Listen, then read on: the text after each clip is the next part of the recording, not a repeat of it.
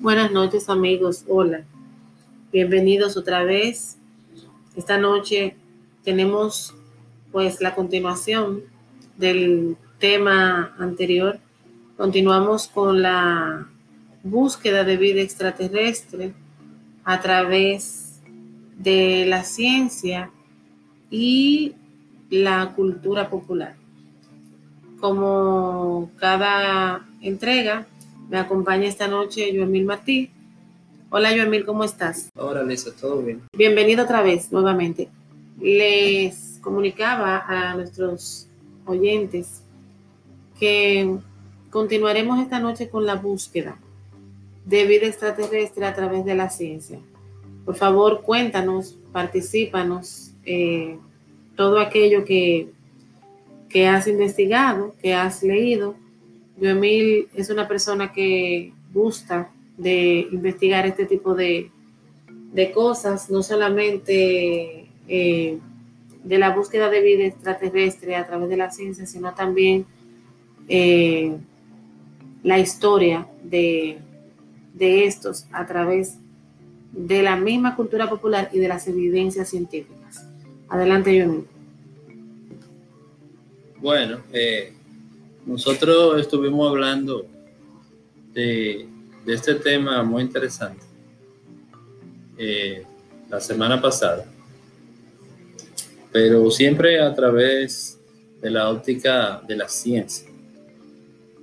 La ciencia se maneja con una metodología, un método científico muy riguroso y requiere eh, pruebas, requiere evidencia para decir después que algo es cierto o que algo es un hecho. Eh, si esto no se puede comprobar o, no se puede eh, verificar, lo que sea, entonces queda como una teoría científica o una hipótesis. Entonces, eso ha pasado también con, con este tema. Eh, nada verificable, nada comprobable a nivel científico. Eh, estuvimos hablando de esa búsqueda que se ha hecho en el sistema solar, por ejemplo, que se, todavía se está haciendo, ahora con lo de Marte también. Y también hablamos de los radiotelescopios que captan señales de radio. Eh, a ver si se puede captar alguna señal de, de alguna civilización alienígena y esto no ha sucedido. Sin embargo, hay personas en la Tierra que pregonan, que dicen haber sido contactados ya, haber conversado con extraterrestres, haber sido abducidos, o sea que los extraterrestres lo, secuestraron, vamos a llamarles Incluso haber, eh, que lo han llevado a otros planetas y todo. También dicen que los extraterrestres están entre nosotros y lucen exactamente igual que nosotros los humanos. Todo eso se dice. Pero no hay ninguna evidencia de eso. Eh, la ufología y toda esta, eh, todos estos contactados siempre se basan en los testimonios eh, de estas personas y a veces en fotos o videos mal elaborados o borrosos o fotos que han demostrado ser montajes. Eh, en fin, no se ha ofrecido nunca una evidencia contundente que la ciencia pueda reconocer eh, a estos contactados y a, y a estos ufólogos. O sea, la ciencia se mantiene escéptica, que es la posición mía también en este tema. Pero lo importante sería también saber, Lisa, ¿De dónde ha venido todo esto? Eso es muy importante a nivel ya eh, histórico, a nivel sociológico, porque no podemos desligarnos de eso. Claro. No podemos estar hablando de, esa cuestión y de la búsqueda extraterrestre sin, sin hablar de nada de lo que nos rodea. todo, todo ha influido. Eh, ¿De dónde vienen eh, estas cosas, estos testimonios, estas personas diciendo todo eso? Y que han visto objetos y platillos y todo eso, y que se lo han llevado y todo eso. Eh, bueno, eso es lo que dijimos el, la semana pasada sobre la cultura popular. Yo Ujú. le llamo a eso eh, el cine, las publicaciones, los libros, las revistas, eh, todo eso eh, es lo que no han vendido a través de, del entretenimiento. Eh, que estos seres o se ven de tal forma, o son, o son cabezones, o son eh, como un insecto, son lo que sea, tienen naves eh, que no hacen ruido y que viajan a una velocidad sorprendente y que desafían la física y todo eso. ¿A partir de qué año, perdón? ¿A partir de qué año empieza eh, todo esto? Mira, en realidad, la primera persona que usó el término platillo volador y que dijo haber visto eh, esas naves fue el piloto estadounidense Kenneth Arnold. Eso fue en 1947. Él estaba sobrevolando el monte Rainier en Washington. Cuando él vio una flotilla de aproximadamente, no me acuerdo cuántos vehículos eran, eh, voladores, pero eran varios. Y él cuando llegó, o sea, él reportó eso y eh, toda las, eh, la prensa y todo el mundo se hizo eco de eso y, él lo definió como platos voladores porque eso era lo que le parecían a él. Y ahí nació el término platillo volador. Estoy hablando del 47. Ok. Y inmediatamente empezaron las personas a decir como una especie de histeria colectiva que también vieron y eso. Incluso se creó el, el libro azul, o sea, el gobierno, eh, eh, ¿cierto, Lisa? De Estados Unidos. Tuvo Claro. que crear ese proyecto del Blue Book que Blue reunía todos esos reportes de, de personas que ah, eh, decían haber visto estos platillos voladores. Y entonces, eh, bueno, luego fueron más lejos en decir que fueron, que vieron los seres, los tripulantes, que fueron secuestrados. Eh, para este mismo año, en 1947, sucedió lo de Roswell, Nuevo México, ese famoso incidente Claro. donde un platillo volador supuestamente se estrella en un desierto y luego recogen sus restos, eh, los restos, los escombros, eh, y vienen y se lo llevan todo, el- los militares, y luego salen diciendo que no, que eso fue un globo meteorológico y eso. Eh, pero en la cultura popular quedó como que había sido un platillo volador eh, de estos que vio Kenneth Arnold, ¿verdad? Entonces, ¿qué sucede? Que en realidad, mira, todo eso arranca después de la Segunda Guerra Mundial. Ahí fue que arrancó el fenómeno ovni, más o menos reciente. Pero eh, debo decirte algo muy importante. Ya existía una cultura de eso, aunque, aunque no se hayan visto los platillos ni nada, ni se haya creado el término, porque ya existía la ciencia ficción, que mucho antes de todo esto. Claro. Eh, por ejemplo, obras como la de H.G. Wells, La Guerra de los Mundos, eh, del 1898, eh, y también algunas de Julio Verne, eh, tenían todas estas cuestiones, ima- eh, estos personajes imaginarios que, eran- que eran extraterrestres, exacto. Eh, incluso eh, Orson Welles, ese famoso actor, eh, leyó La Guerra de los Mundos por radio eh, una vez en un programa eh, radial en los Estados Unidos y la gente entró en pánico, todo el mundo salió a la calle eh, con miedo porque la, la describía ahí, yo no sé si ustedes han visto la película, que, que hay una versión reciente con Tom Cruise, ¿verdad? Ah, sí, la guerra de los Ajá, mundos. eh, donde la gente pensó que habían llegado los, los extraterrestres, desde también que él leyó eso y lo interpretó como algo real. Eso era uno de los mejores actores. Entonces resulta que ya estaba esa, y eso fue en 1938 que Orson Welles leyó este famoso libro de H.G. Wells. Entonces ya eso estaba en la cultura, ¿comprende? Cuando eh, eh, luego comenzaron los avistamientos después de la Segunda Guerra Mundial, porque los nazis tenían mucha tecnología muy avanzada y al perder la guerra, eh, esta tecnología, eh, como esa eh, campana antigravedad y otros, bueno, los nazis fue que inventaron el B-2, el cohete, y Ernest von Braun, Ernest von Braun, que era alemán, fue el que dirigió los programas Apollo en la NASA. Sí. Entonces, lo que te quiero decir es que todo surge de ahí y luego en la Guerra Fría, o sea, los norteamericanos y los rusos, que eran enemigos por cuestiones ya de, de ideologías políticas y cosas, el capitalismo y el comunismo, eh, se dedicaron a, a hacer una guerra, en este caso de espionaje, por eso se llamaba Guerra Fría. Y estos aparatos, los famosos OVNIs, objeto volador no identificado, o UFO, UFO. en inglés, eh, eran lo que hacían esas, esas, esas eh, digamos, investigaciones eh, de estar espiando el cielo. Pero no se podía admitir y decir en las noticias porque entonces se cae, porque todo era por detrás, ¿comprende? Era una guerra psicológica y de, espionaje. bueno, te digo todo eso porque en ese ambiente fue que nació la histeria y el fenómeno ovni y los, los avistamientos y todo eso.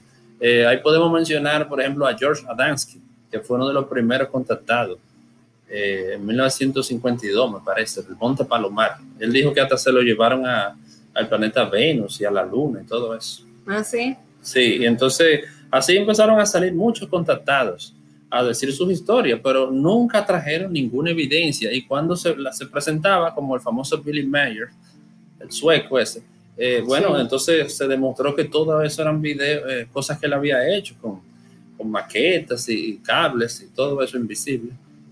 Eh, y fotos adulteradas. Esas eran las supuestas evidencias. Sí, siempre se, eh, por más cosas que intentan presentar, siempre se niegan o las niegan al final. Ese al final, recuerdo ese sueco, hablaba de una, de una famosa Senyasen y al final resultó que era una, un par de chicas de un programa de televisión. Unas modelos, sí, sí, la foto que él presentó. Sí. Eh, fue, fueron, fue descubriéndose cada cosa. Pero yo lo que digo es, nunca presentan eh, como, digamos, un material que no sea de la Tierra, un metal extraño, eh, algo, una evidencia irrefutable que sea analizada en los laboratorios y demuestre que, que definitivamente se trata que, de algo que no es de este mundo. Hay, hay un caso, como todos los demás, no resuelto. un caso que se remonta más o menos eh, a esa época que tú dices, eh, los, para la época quizá, la misma época de, la, de los 40, 46, 42, 46, no recuerdo bien. Eh, y es el de Próspera Muñoz. Luego más adelante hablaremos de, de Próspera, pero precisamente ella habla de que es, fue es una historia de una señora que, que dice que fue abducida muchísimas veces en su vida. Entonces ella dice que ella tiene en, el lugar en donde ella vivía, dentro de unas paredes, un objeto. Y que ese objeto han tratado de encontrarlo, pero tampoco aparece. siempre sucede lo mismo. Sí, pero mira, ahora que tú dices eso, muy interesante. Me acuerdo, o sea, me he acordado de tantas cosas que yo he leído, libros sobre eso y todo, aquel manifiesto ovni. Oh, sí, sí. De Sebastián, no recuerdo el apellido ahora. ¿Proviu? Ajá, el Proviu, el boricua donde incluso hubo un caso aquí en República Dominicana con Freddie Miller. Eh, eso lo puedo contar más adelante, eh, pero también te puedo hablar aquí en Latinoamérica del el famoso libro Yo visité Ganímides. Ah, Ustedes saben que Ganímides es una de las lunas de Júpiter.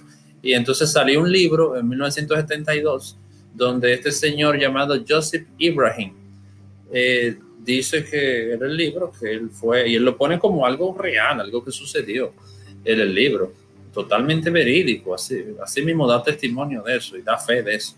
Y entonces lo pone así y dice que él visitó esa luna y que allá había una civilización extraterrestre que vivía en un mundo idílico. Eh, bueno, pero resulta que todo eso después se desmintió porque ese señor no es más que José Rociano Holder, que él usó un seudónimo para promocionar su libro y vender y mucho que vendió. Y luego ya eh, en las postrimerías ¿verdad? de su vida, él manifestó que todo eso era un invento que él había hecho. Eh, una especie de libro de autoayuda para que la humanidad sea mejor humanidad. Sí, porque es muy positivo el libro. Pero no porque en realidad él haya ido a Ganímedes. De ahí salió Sisto Paz, de eso mismo, en el 74, eh, ahí en el desierto de en Chile, ¿verdad? Chilca creo que era. Chilca, sí. Eh, con un grupo de, Bueno, de aquí él invitó a... él, él invitó a los periodistas y él invitó de aquí, de República Dominicana, a Freddy Verasgoico y Nuria Piedra. Pero Freddy se, se, impacientó porque los extraterrestres no se presentaron a tiempo. Freddy era muy puntual. Y cuando él vio que no estaban a tiempo, sintió que estaba, valga la redundancia, perdiendo su tiempo. Y se fue, se fue incómodo. Pero supuestamente, bueno, de ahí salió JJ Benítez, ese famoso periodista español, autor de Los Caballos de Troya. Eh, y entonces... un, investigador de la ufología. Sí, él estaba ahí y ellos todos dijeron que, que vieron los ovnis. Pero déjame decirte que yo fui, si esto vino aquí a este país, a República Dominicana, eh, en, varias ocasiones, eh, en los 90 tardío y principios de los 2000, yo lo vi en dos ocasiones.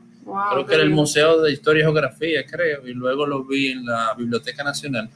Y eh, bueno, ahí él presentó el famoso video de esos ovnis en el desierto, en aquella ocasión, sí. en 1974. Pero en realidad lo que salía era todo oscuro de noche y a, la distancia, ya a la distancia, en la cima de una montaña, un, juego de luces, muchas luces.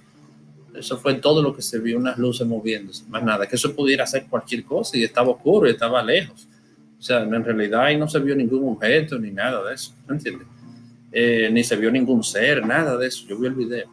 Pero bueno, este Sisto tiene más de 20 libros del tema y hace conferencias por todo el mundo, todas por supuesto cobrando y los libros se le venden muy bien. Eh, ahí está, hay que mencionar también a Claude Borilón, es mejor conocido como Rael, del movimiento de los raelianos, que tiene una especie de religión y todo con eso. No, y, un paréntesis, ahora que tú mencionas Rael, creo que es una de, las de las personalidades más importantes de la comunidad, ¿verdad? Que, que soporta eh, y apoya lo que es la veracidad de la vida extraterrestre, o sea, eh, y dicen haber tenido contactos y, haberse ido, etcétera.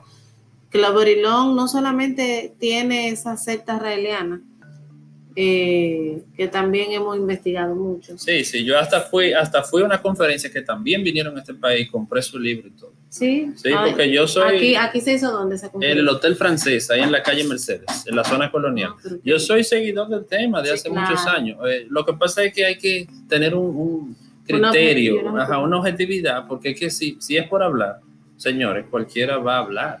Eh, con, con relación a eso te decía yo de, de Claude Borilón, que él no solamente es eh, una persona de, de, fuerte presencia en esa comunidad, sino que Claude Borilón es el, el dueño, el propulsor de una de las compañías de clonación de las primeras, creo que la primera compañía de clonación. Sí, sí, de seres humanos. De seres humanos. Sí, eso lo dice el libro. Sí, eh, y entre otras cosas, eh, bien interesante, o sea, bien interesante, vamos a llamarle. Claro. Eh, continúa, por favor. Pero ustedes, los que nos oyen, nuestros oyentes, solo estamos conversando y hablando de estos temas, pero es bueno que ustedes también investiguen por ustedes mismos y se formen su propio criterio.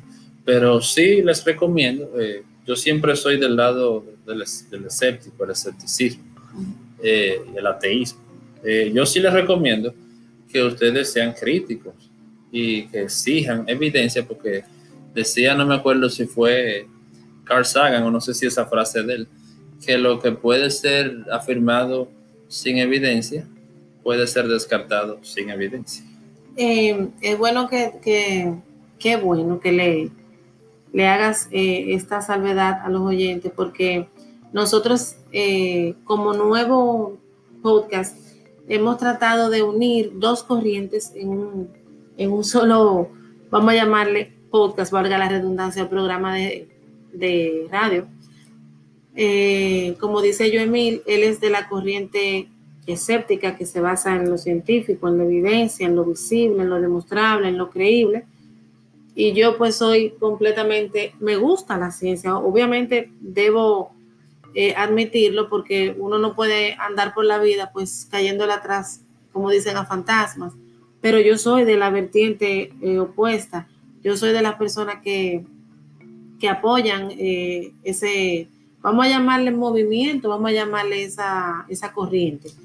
Nosotros somos completamente en esa parte distintos y y bueno, les, les queremos a ustedes invitar a que abiertamente también pues, nos den sus opiniones, como la vamos recibiendo por la vía de los mensajes siempre muy interesantes. Claro, no, Elisa, eh, recordándole también a las personas que este es un programa básicamente de divulgación, o sea, de enseñándole a las personas, educándolos y divulgándole los conocimientos que hemos adquirido a través de los años, por lo menos en mi caso, con tanto esfuerzo y tanta precariedad en un país como el nuestro, un país tercermundista, que ya yo te estoy hablando desde antes del Internet, era imposible tú acceder a esos conocimientos, era muy difícil.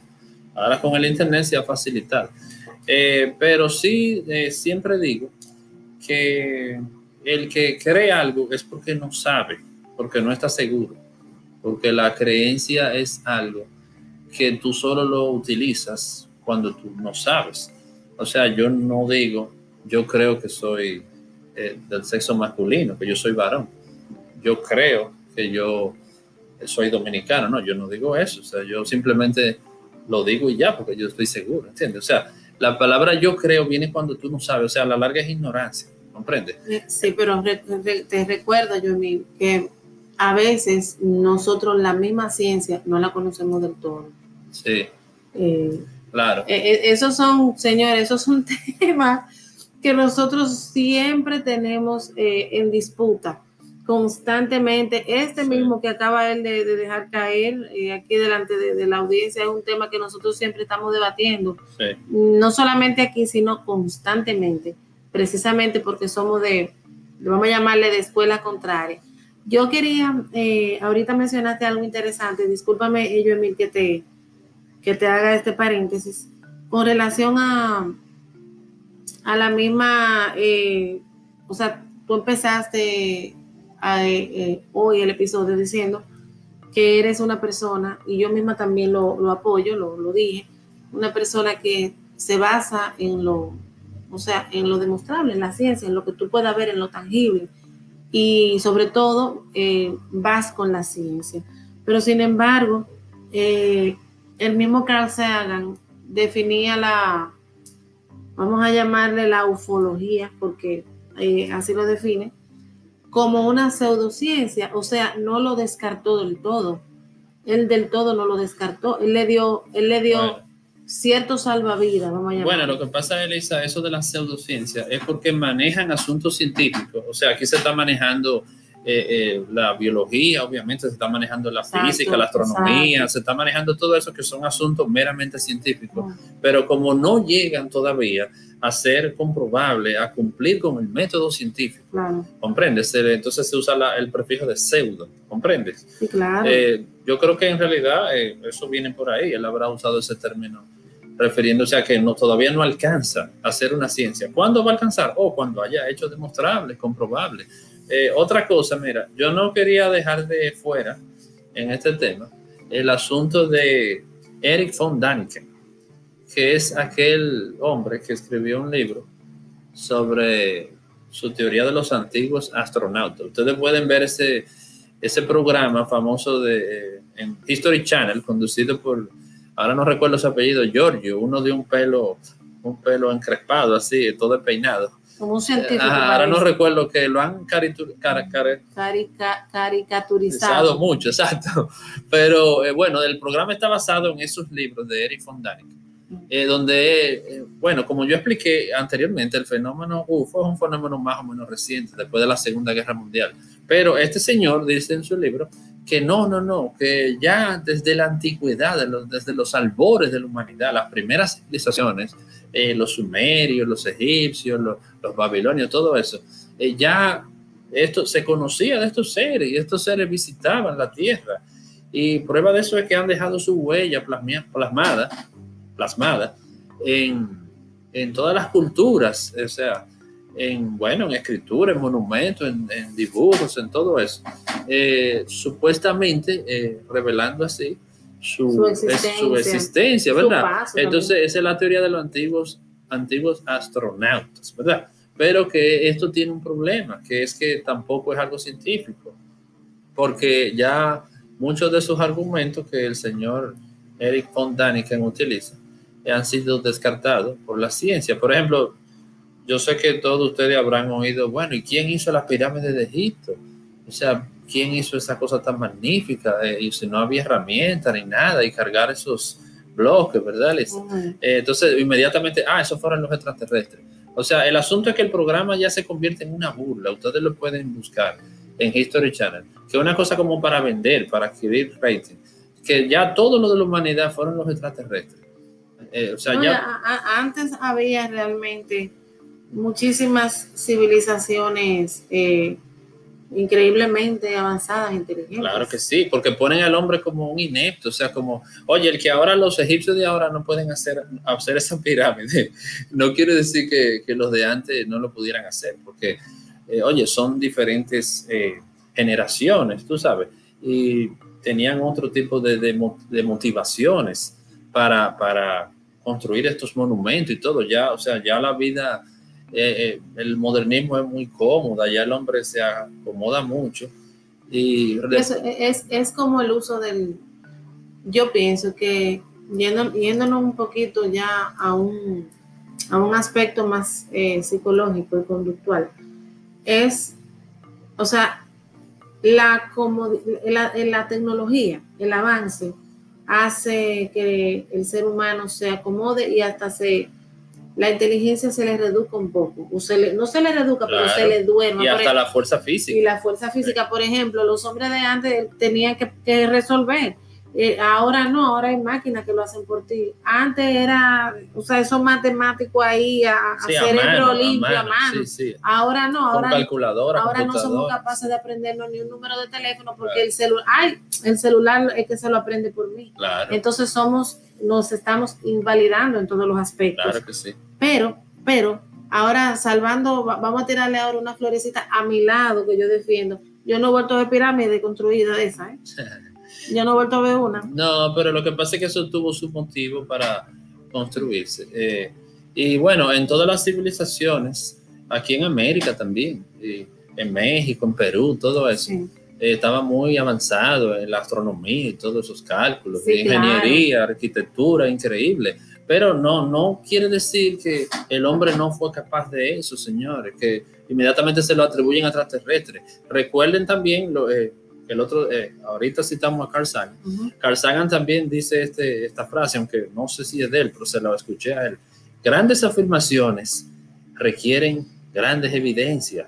O sea, para tú decir que es una gran afirmación que esas pirámides fueron hechas por extraterrestres, tú tendrías que tener una gran evidencia para soportar esa gran eh, afirmación. Eh, sí, eso es, eso es así. Eh, yo quería también compartir con ustedes, amigos, algo, o sea, que, que realmente para mí es de analizar y voy a aprovecharte a ti, Yomi, que estás aquí para que le puedas dar un punto de vista distinto al que, ¿verdad? al que yo le doy. El término de vida extraterrestre se refiere al hipotético tipo de vida que puede existir fuera del planeta Tierra. Hipotético, ¿eh? no estoy diciendo que existe. Eh, fuera del planeta Tierra y que no haya, que no se haya originado en este planeta. Esa vida puede variar desde simples eh, células procariotas hasta seres con civilizaciones mucho más avanzadas que la humanidad. Estamos hablando eh, en sentido hipotético, ¿verdad? Vuelvo y repito. En la famosa ecuación de Drake se especula sobre la existencia de la vida inteligente en otras partes del universo, como tú decías, eh, yo mire en una entrega anterior. La ciencia de la vida extraterrestre en todas sus formas se conoce como astrobiología. Mi pregunta es la siguiente. La ciencia que estudia la vida extraterrestre se conoce como astrobiología y se estudia en muchísimas universidades del mundo. claro que sí. Entonces, pero, pero si es algo que no existe, que no está, ¿por qué se, por qué se busca? ¿Por qué se desarrolla? Porque hay carrera. ¿Por qué se gasta tanto dinero? No, Lisa, porque nadie ha dicho que... En, esas expediciones. pero déjame explicarte, mira, yo creo que tú estás confundiendo un poco. Mira, nadie ha dicho que eso no sea posible que, no, que haya cero probabilidad. De hecho, las probabilidades, lo dije en el, programa anterior, eh, o sea, dan por, eh, ¿cómo te digo? Se inclinan eh, en una abrumadora cifra, ¿verdad? Porque existan estos seres, porque ustedes se ponen a pensar cuántos trillones de, planetas tienen que existir, ¿verdad? o sea, fíjense, se calcula más de 100 mil millones de estrellas. Ajá solo en la Vía Láctea. Y muchas de estas tienen sistema planetario. Y luego, entonces, ¿cuántas galaxias hay en el universo? Y se han observado eh, con el Hubble, por ejemplo, cúmulos y cúmulos de galaxias, señores, donde tú miras la foto y todos esos puntos brillantes acumulados son galaxias. Óigase bien, no estrellas, no. Entonces, está vacío todo eso.